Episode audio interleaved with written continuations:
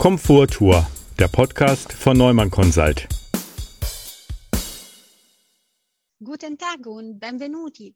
Ich bin Sonja Carpinelli von Neumann Consult und begrüße Sie als Gastgeberin unseres Komforttour Podcasts. In den vergangenen Monaten mussten wir unsere Zeit viel mehr zu Hause verbringen und es ist uns dabei bewusst geworden, dass unser Wohnraum unser Wohlbefinden beeinflussen kann, richtig stark auch und wie, hm, wie wichtig Komfort beim Wohnen ist. Darüber spreche ich mit Manfred Heilemann, Leiter der Akademie für Gestaltung der Anwerkskammer Münster. Hallo Manfred, willkommen in unserem Podcast. Hallo Sonja, schön, dass ich hier sein kann. Ja, schön, dass du da bist. Ja, Manfred, in dieser besonderen Zeit äh, sind wir alle auf unsere Wohnung zurückgeworfen worden, wie es noch Andreas Zimmer in unserem letzten Podcast so treffend gesagt hat. Die Qualität des Wohnens und seine Gestaltung hat in diesem Zusammenhang immer mehr an Bedeutung gewonnen. Kannst du diesen Trend aus deiner Sicht als Leiter und Dozent an der Akademie Gestaltung bestätigen? Hm, also ich weiß nicht, ob es ein Trend ist, aber wenn ich mir überlege, ähm, so die Qualität des Wohnens und der Gestaltung in Pandemiezeiten, die ja schon so lange anhalten, was sich da so tut. Und ähm, mein Eindruck ist, dass es zwei Ausprägungen gibt. So und die eine ist so, dass viele ähm, Leute da so rangehen, dass sie sagen, ich mache es mir jetzt schön und ich hole alle meine Renovierungen nach, die ich jahrelang nicht gemacht habe und Verbesserungen in meiner Wohnung. Ich werde ein bisschen was anpassen, um so Videokonferenzen zum Beispiel auch in meiner Wohnung ähm, mit Bild irgendwie mit genügend gutem Gefühl und Stolz irgendwie machen zu können. Ich werde mir Hintergründe gestalten ähm, so dass ich damit gerne nach außen trete und die sind dann entweder neutral oder ähm, sie ähm, zeigen authentisch oder sehr schön inszeniert, ähm, wie man denn so wohnt und lebt oder wie man arbeitet, tolle Bücherwände, tolle Designobjekte, Blumen, was auch immer im Hintergrund. Und natürlich sieht man auch zu, dass man irgendwie ganz gut rüberkommt ähm, im Bild der eigenen Person halt. So eine andere Ausprägung könnte sein oder ist es auch für meine Begriffe, dass Leute sagen, ich lasse mich von der Pandemie also nicht in diesem Sinne beeinflussen. Ich will mein Wohnen nicht ändern und ähm, ich lasse in gewisser Weise in meiner Wohnung ähm, alles, wie es ist. So diese Gemengelage ist vielleicht eine von Stolz und Trotz und Gleichmut, aber vielleicht auch von Gelassenheit, dass man sagt, die Pandemie ist real. Wir haben so viel zu leiden und so viele Leute haben so viel zu leiden und wenn ich persönlich vielleicht nicht. Aber nein, so weit lasse ich nicht in mein Leben eingreifen und ich widerstehe sozusagen. Das ist sehr interessant, Manfred, weil ich habe sehr viel gelesen und recherchiert über dieses Thema und es äh, kommen immer mehr sehr klare Ansätze über diese Änderung, ne, die zu Hause äh, sich befinden. Und da, ich kenne auch einige Leute, die in dieser Zeit entweder sich in der Küche zurückgezogen äh, sind und haben sehr viel gebacken und gekocht und das Kochen und das Essen in eine andere Art betrachtet oder das Haus insgesamt so viele haben Änderungen gemacht oder sich bequemer gemacht oder wie du am Anfang gesagt hast, äh, sich zu zeigen durch diese Bilder, die wir in Videokonferenzen kriegen und bekommen, aber auch für sich selbst oder als erstes für sich selbst. Ich kenne persönlich niemanden, der so gemacht hat, wie du die, die zweite Variante gezählt hast, dass äh, als Trotz oder Gelassenheit auch. Ja, so. ja, ja, das auch, ne? als Gelassenheit mhm. gesagt hat, nein, das, was ich habe, meine Wohnwelt ist für mich schon okay, so wie es ist, gut so. Und das ist sehr interessant. Ja, vielleicht ich kenne nur unzufriedene Menschen. Weiß es nicht. Aber das ist, das ist interessant. Das hatte ich nie gehört. Hm, ach, ich, ich glaube, es gibt, wie du sagst, zufriedene, zufriedene, zufriedene Menschen bei der, bei der einen und bei der anderen Gruppe, also die, ähm, die ihre Wohnung besonders schön machen in dieser Zeit. Ähm, die sind sicherlich insofern zufrieden, dass sie ähm, sich wohlfühlen zu Hause und die Gelegenheit nutzen, ähm, nochmal zu renovieren, etwas umzugestalten und schöner zu machen. So, und es gibt auch andere, die zufrieden sind und sagen, ach, ähm, ähm, ich glaube, bei, bei mir ändert sich gar nichts so, ähm, aber manchmal vielleicht auch gar nicht wissen, was sich doch ändert. Ja, das ist sehr, sehr interessant. Aber diese Zeit hat auch irgendwie für einige mindestens gezeigt, dass äh, unser Zuhause sollte möglichst wandlungsfähig sein. So etwas wie eine gut funktionierende Höhle habe ich letztens gelesen und um die Designerin Ilse Crawford zu zitieren. Ich habe einen super schönen Artikel von ihr gelesen in der Webseite von Vitra sie hat interessante Sachen über diese, diese Zeit und diese Wandlung der Wohnräume und so geschrieben. Und ich finde diese Zitat hier sehr interessant. So etwas wie eine gut funktionierende Öle, aber auch ein Ort der Erholung, dort, wo man sich wohl und sicher fühlt. Manfred, vor einiger Zeit haben wir in einem grenzüberschreitenden Projekt zusammengearbeitet und das Ziel war es ja, das Wohnen im Wandel zu untersuchen, darüber zu reflektieren und Lösungsansätze zu entwickeln. Es war ein tolles Projekt, muss ich sagen. Es ist wirklich so. Wie bewertest du aus heutiger Sicht unsere damaligen Projektergebnisse? Was können wir aus ihnen immer noch lernen oder auch weiterentwickeln? Was denkst du? Ah, tolle Frage, danke. Ich denke, so unser Projekt Wohnen im Wandel, das wir ähm, da gemacht haben, das ist ja wirklich schon, schon ein paar Jahre her.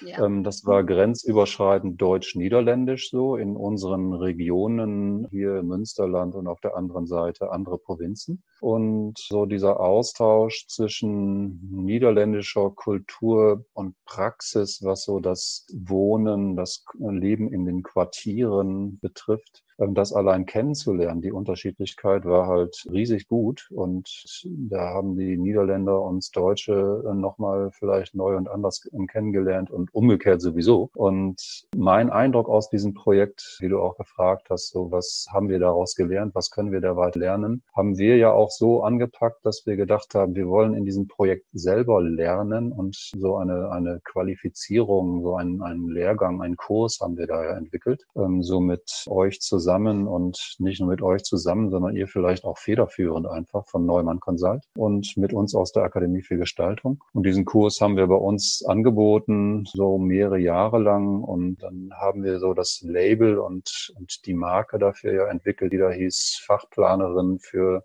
komfortables und barrierefreies Wohnen. Und da ging es ja darum, Handwerkerinnen, Architekten, Architekten und andere Planer und Planerinnen in Austausch zu bringen und zu sensibilisieren und zu qualifizieren, um Barrierefreiheit und Komfortorientierung für Menschen mit unterschiedlichen Anforderungen voranzubringen und so in, in, ins Bewusstsein zu bringen, in Planung zu bringen, in Praxis, in Umsetzung zu bringen. Und das hat auch, finde ich, ziemlich gut ähm, funktioniert und Freude gemacht und das halt anzubieten und umzusetzen. In dem Sinne ähm, war das ein tolles Projekt, auch was die Anforderungen der Fördergeber betrifft. Nicht umsonst sprechen wir beide jetzt halt auch über dieses Projekt weiter.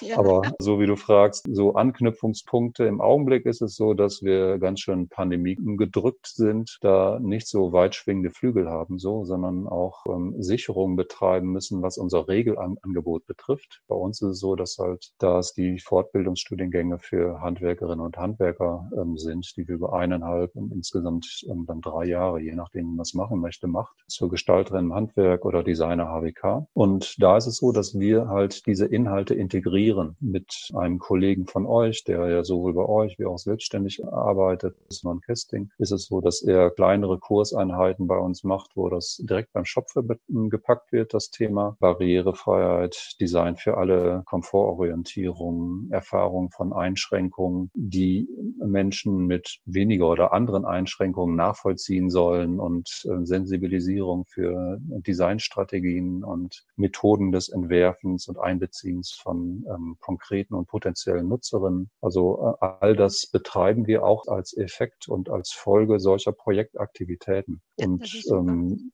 Genau, da dürfen wir stolz drauf sein, ähm, dass es in dem Sinne in unser Regelbotenangebot eingeht und wir ja auch weiter in dem Sinne ähm, kooperieren. Wir haben uns im Dezember bei euch an der Akademie für Gestaltung getroffen, bei der Präsentation der aktuellen Akademie-Kollektion 2021-2022 mit sehr interessanten Produkten der Studierenden des fünften Semesters. Es ist immer sehr, sehr spannend, diese Objekte zu sehen und zu bestaunen. Und sie waren wieder sehr in Richtung Nachhaltigkeit auch ausgerichtet. Es gab einige besondere faszinierende Objekte, faszinierende für uns, die uns im Hinblick auf ihre Nachhaltigkeit, aber auch Komfortorientierung beeindruckt haben. Welchen Stellenwert haben diese Themen in eurer täglichen Arbeit mit den Studenten? Du hast schon gesagt, dass bei euch ist es auch ein Modul von Simon Kesting über Barrierefreiheit, Komfort und Design für alle und so, Komfortorientierung. Wie entwickelt sich äh, mit den Studenten? Wie nehmen die, äh, die Studenten auch dieses Thema? Wie entwickeln sie es weiter? Wie funktioniert oder wie läuft das dann? Ja, wenn wir so diese beiden Themen so nennen, Komfortorientierung und ähm, Nachhaltigkeit, so wie du es getan hast, ist es so, dass wir uns gar nicht anstrengen müssen seitens der Akademie und unserer betreuenden Dozentin, diese Themen da reinzubringen, sondern ähm, unsere Studierenden, die halt ähm, alle Handwerkerinnen sind, also jeder, der zu uns kommt, ähm, hat vorher eine handwerkliche Ausbildung gemacht und im Rahmen beruflicher Bildung mit staatlich anerkannten Abschlüssen macht man bei uns halt dieses Fortbildungsstudium zu Gestaltung und Design und dass die halt selbst auch diese Themen fordern sozusagen oder ähm, einfach integrieren in die in ihre ähm, Produkt- und Projektentwicklung, Dienstleistungsentwicklung und das zeigt, dass es sozusagen in der Luft, auf der Straße, auf der Wiese liegt, damit einfach zu arbeiten und zu solchen Themen zu arbeiten. Natürlich, es gab und es gibt immer, wie du gesagt hast, Projekte bei euch von Studenten, die zu euch schon schon sensibilisiert kommen oder die, die Nachhaltigkeit und Komfort sind Themen, die gehören einfach dazu. Es ist keine Neuigkeit für sie und sie haben natürlich diese Orientierung in diese Richtung, ohne dass ihr etwas Zusätzliches erzählen musstet oder so. Aber ich diesen Eindruck von deinen Worten. Ja, also sowas wollte ich auch sagen. Manchmal gibt es auch ganz produktive Konflikte dann dabei, weil wenn Entwurfsentwicklungsdozenten eher ja, Autorendesign orientiert sind, sage ich mal. So ähm, ich als Gestalterin oder ich als Gestalter entwickle ein Produkt und ich mache das mehr oder weniger unabhängig davon, was vielleicht Klientel, Kooperationsfirma oder so etwas ist. Und das Wichtige ist, dass ich meine Kreation in eine Wiedererkennbarkeit bringe, dass ich identifiziert werde mit diesem Design und dann mit weiteren Designs, die ich entwickle. So, und dann ist es natürlich auch mit so einem Ansatz möglich, dass ich sage, ja, ähm, ein Aspekt der Wiedererkennbarkeit ist Nachhaltigkeit. Dass ich als Designer Nachhaltigkeit mir nicht nur auf die Fahne schreibe, ähm, sondern auch immer wieder in unterschiedlichen Varianten realisiere in den Produkt- oder Dienstleistungsentwicklungen, die ich halt betreibe und in die Welt gebracht habe. Und in dem Sinne kann es als ähm, Autorendesigner sein, aber ähm, so dieses Autorendesign ist manchmal ein bisschen ähm, hinderlich, weil das kann ich mir auch relativ beliebig ähm, überlegen, womit ich Wiedererkennbarkeit erreichen möchte und ähm, Fokussierung auf mich als Designerin oder Designer. Und es gibt halt andere Designansätze, zumindest teilweise, die sagen, ja, Autorendesign ist mir nicht wichtig. Ähm, also ich darf gerne erkannt werden und wiedererkannt werden. Und dass mein Name dann ähm, da dran steht oder mein Label oder meine Firma ist höchstens zweitrangig. Primär geht es mir darum, Designprozesse in Gang zu bringen und mhm. ähm, die potenziellen Nutzerinnen ähm, einzubeziehen über Interviews, Befragungen, Befragungen, Problemanalysen, bevor ich dann erst in Gestaltungsprozesse reingehe. Und das ist etwas, was wir in den letzten Jahren auch so mehr und mehr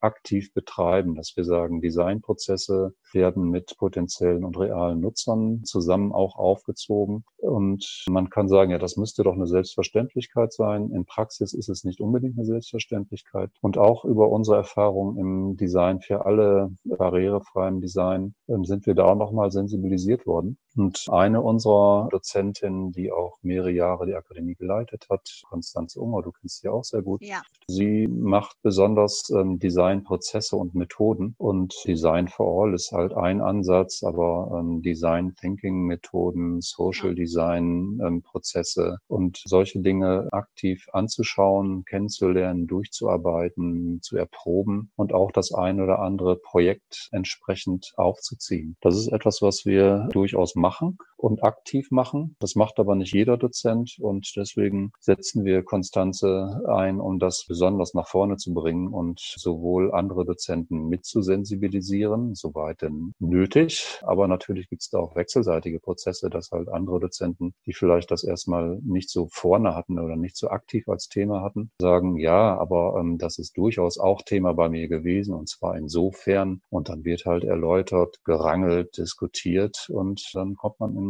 in guten neuen Austausch. Ja, und zum schön. Teil ja, und zum Teil ist es so, dass halt unsere Studierenden halt auch sagen, ja, ich habe jetzt keine Lust, eine neue Salz- und Pfeffersteuer zu entwickeln oder einen neuen Stuhl, Schrank, ähm, Schmuckstück. So, ich möchte das einfach konzeptionell einbinden und einbinden in Themen, die gerade gesellschaftlich wichtig sind, die handwerklich wichtig sind, die designerisch wichtig sind, die zeitgenössisch wichtig sind, die mir in meinem Leben, in meinem Umfeld, in meinem Betrieb wichtig sind. Und das sind dann halt durchaus auch Themen von Sozialität, Nachhaltigkeit, Nachhaltigkeit einbeziehen von Nutzern.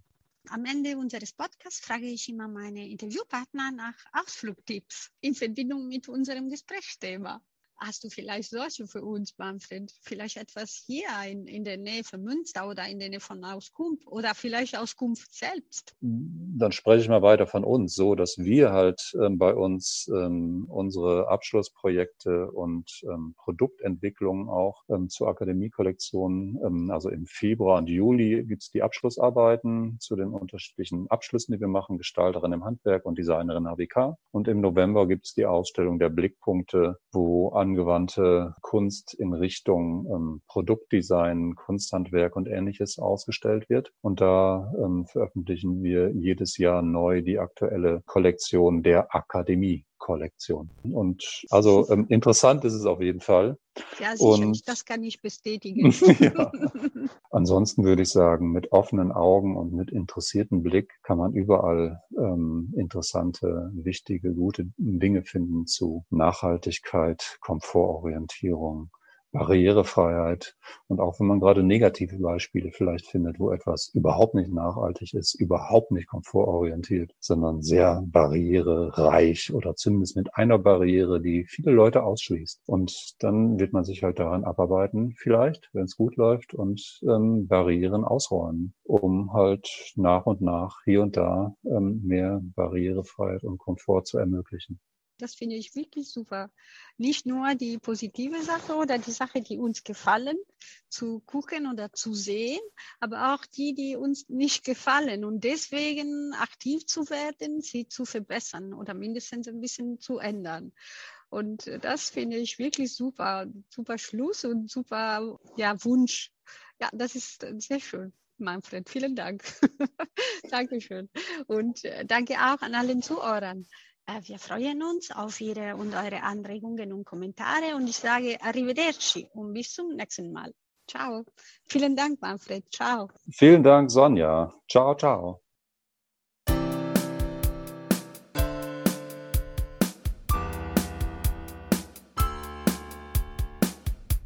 Komforttour, der Podcast von Neumann Consult.